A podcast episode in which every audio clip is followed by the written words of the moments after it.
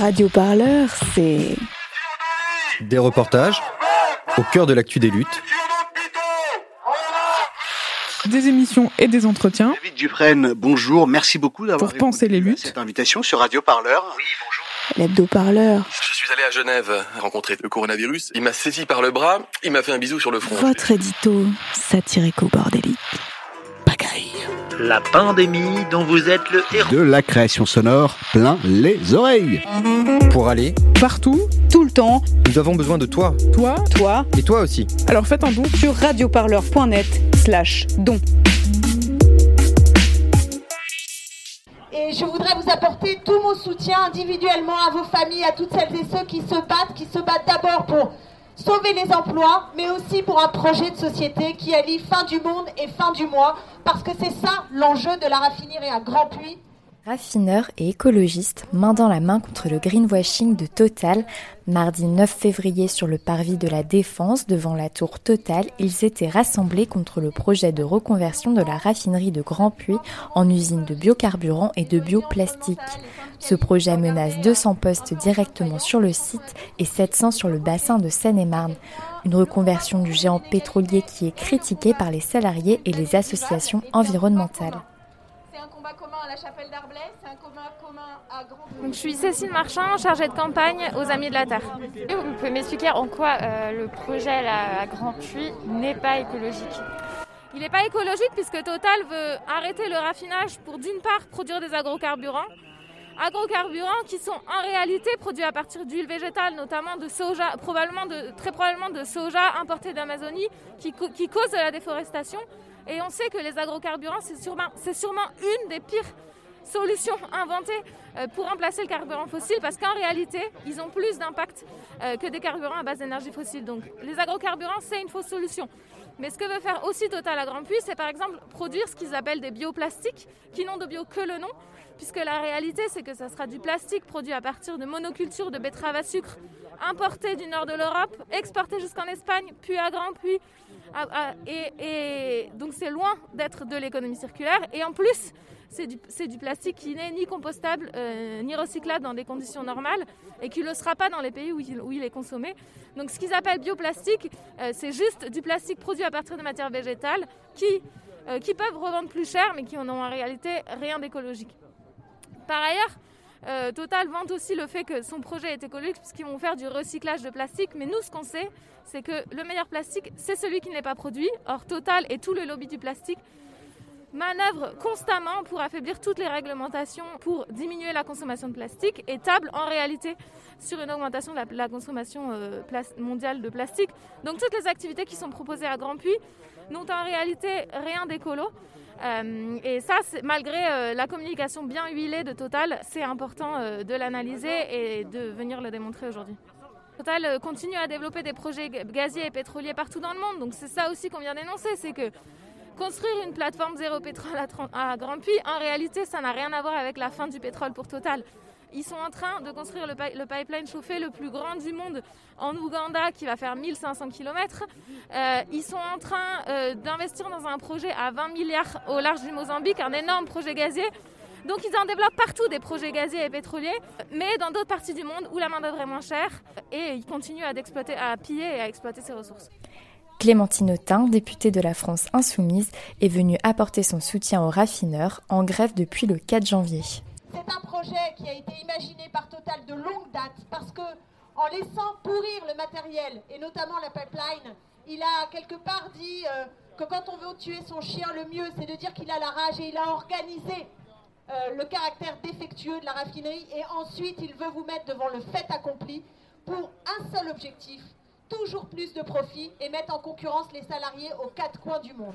Et donc ce projet de greenwashing, ce projet de financiarisation toujours plus grand de l'entreprise et du monde économique est tout simplement inadmissible. Et c'est pourquoi je suis là et nous sommes là, nombreux à vos côtés, de plus en plus nombreux, pour vous donner de l'énergie et pour vous dire que le sens de la lutte qui est euh, votre lutte, le sens est un sens profond qui doit permettre, qui doit permettre d'avoir une autre conception de l'économie au service du bien commun, au service de l'emploi, au service de la dignité, au service de la justice, au service du partage des richesses.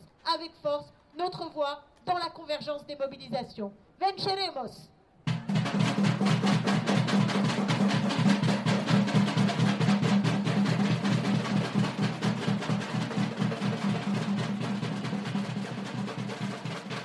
Alors moi c'est Alexis Appert, suis euh, opérateur sur les unités à la raffinerie de Grand Puy et euh, responsable euh, syndical de la section Force ouvrière. je suis dans le groupe Total depuis 2012. J'ai fait 5 ans à Gargenville qui fait partie de Grand Puy et je suis depuis bientôt 4 ans à Grand Puy. nous ça fait pas mal d'années qu'on se rend compte sur le terrain que sur les unités il n'y a pas de maintenance, qu'ils ne mettent pas l'argent.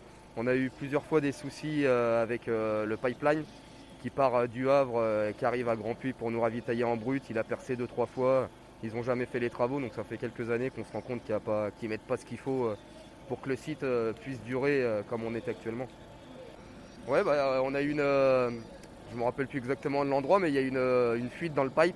Donc c'est ça, il y avait eu en 2016 déjà, si je dis pas de bêtises, 2019. Et donc du coup avec, avec des fuites de, pétrole dans les champs, donc compliqué compliqué pour les fouilles, donc euh, forcément arrêt de la raffinerie, euh, le temps de faire les travaux. Euh, et en 2019, pendant au moins six mois, on était à l'arrêt, le temps de refaire les travaux sur ce pipeline. Ah, tout simplement parce que oui, Total veut faire de Grand Puy sa vitrine en disant que tout est vert, tout est propre, mais ils mettent pas les moyens nécessaires pour que ce projet soit vraiment, vraiment vert comme ils disent, parce qu'on va avoir des nouvelles unités et la charge va venir en camion, par wagon, donc rien d'écologique en fait.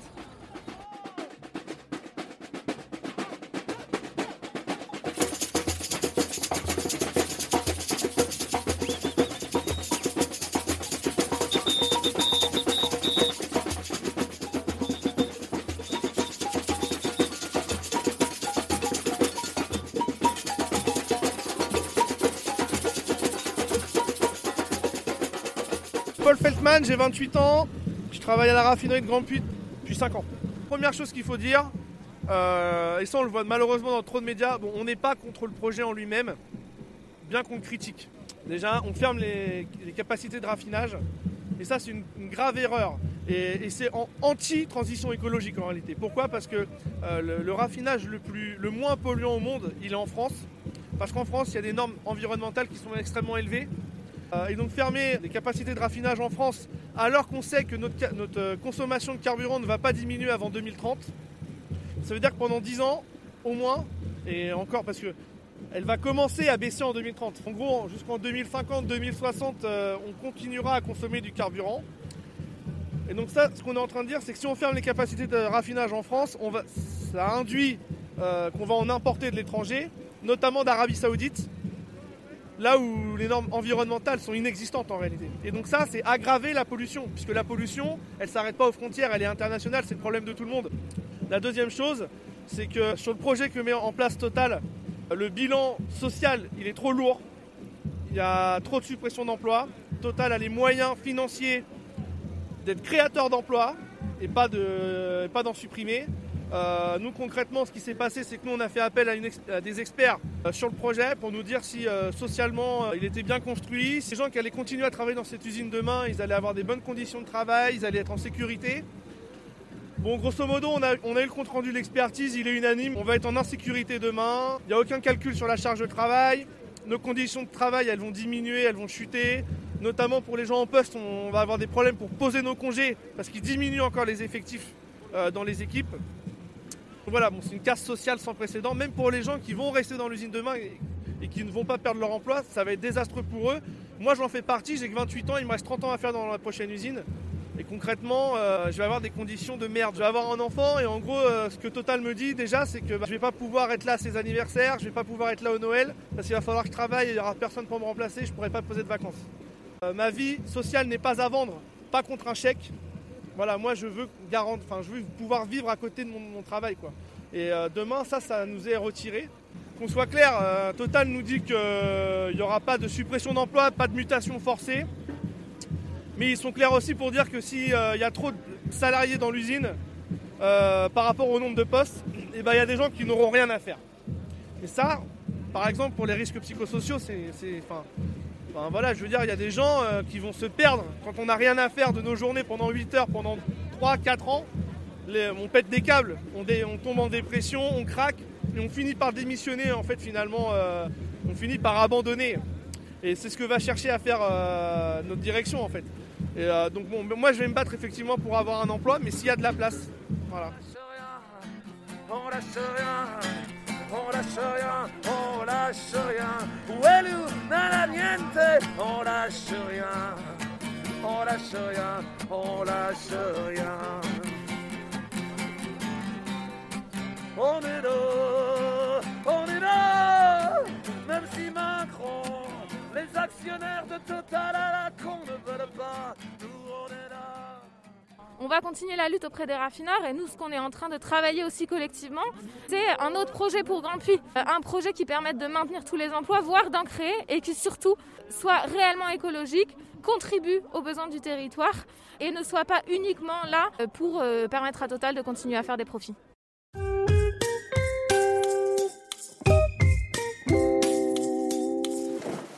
Dis, tu sais pourquoi 2020 euh, c'est une année bisextile? Bah ouais, c'est parce que ça fait une journée de plus pour manifester. Ah ouais Pour ne rien manquer de l'actualité des luttes sociales en France, écoutez la chaîne L'actu des luttes de Radio Parleur. Une rédaction avec des vrais gens dans la vraie vie du terrain, des vraies luttes tous les jours.